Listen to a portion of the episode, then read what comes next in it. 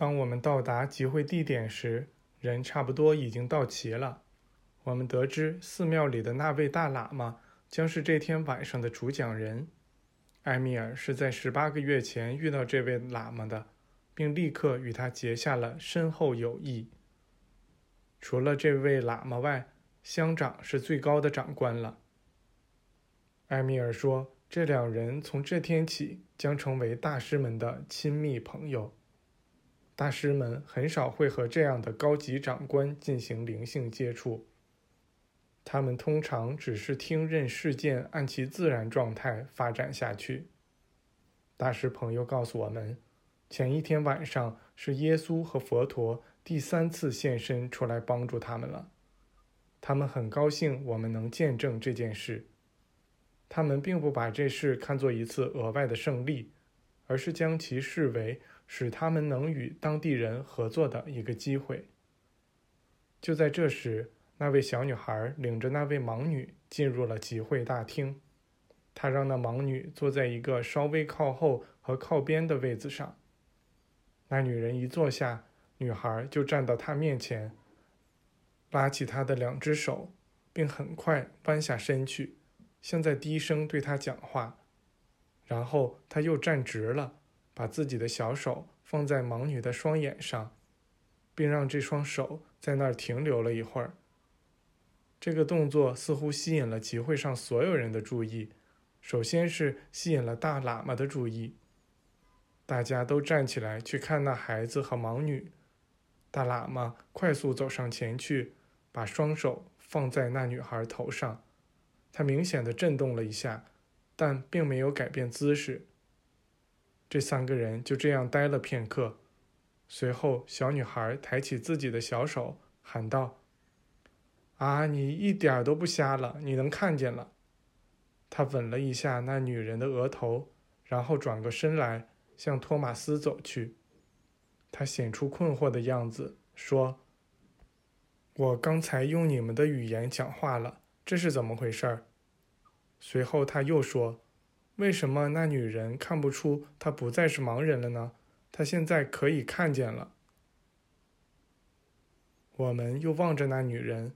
她站了起来，双手抓住大喇嘛的长袍，用当地语言说道：“我能看见您了。”随后，他带着一副迷茫的神情环顾整个大厅，说：“我能看见你们所有人了。”他松开大喇嘛的长袍，把脸埋在双手中，跌坐在自己座位上，呜咽着说道：“我看见了，我看见了。”可你们全都这么干净，而我却这么脏，让我走吧。玛丽径直走到那女人身后，把自己的双手放在她肩膀上。大喇嘛举起了手来。没有人说一句话，几乎就在一瞬间，那女人的衣服变成了整洁的新衣。玛丽缩回自己的手，那女人站了起来。带着惊愕、困惑的神情环顾周围，大喇嘛问他在找什么，他回答说在找他的旧衣服。大喇嘛说：“不要找你的旧衣服了，你看你正穿着新衣服呢。”他又愣了一会儿，仿佛仍被困惑感包围着，然后他微笑起来，脸上有了光彩。他深深地鞠了个躬。坐回到自己座位上，我们非常激动，全都拥向那女人周围。此时，雷蒙挤出条道，来到那女孩面前，和她低声交谈起来。后来，他告诉我们，他的英语讲得非常好。当谈话用当地语言进行时，我们的女主人就给我们当翻译。我们得知，那女人在二十四年前就瞎了。当时，一个匪帮中的一名匪徒朝他开了一枪，致使一些小粒的铅砂进入了他的双眼。有人提议，大家最好到桌边就坐。当我们入座时，那女人站起来，向一直静静待在他身边的玛丽请求允许她离开。小女孩走过去，说她要陪那女孩一块儿走，以确保她平安到家。大喇嘛问那女人住在哪儿，他告诉了他。他建议他别再回到那个不干净的地方去。小女孩插进来说：“他已想好留那女人住在自己家里。”他们俩手挽手离开了大厅。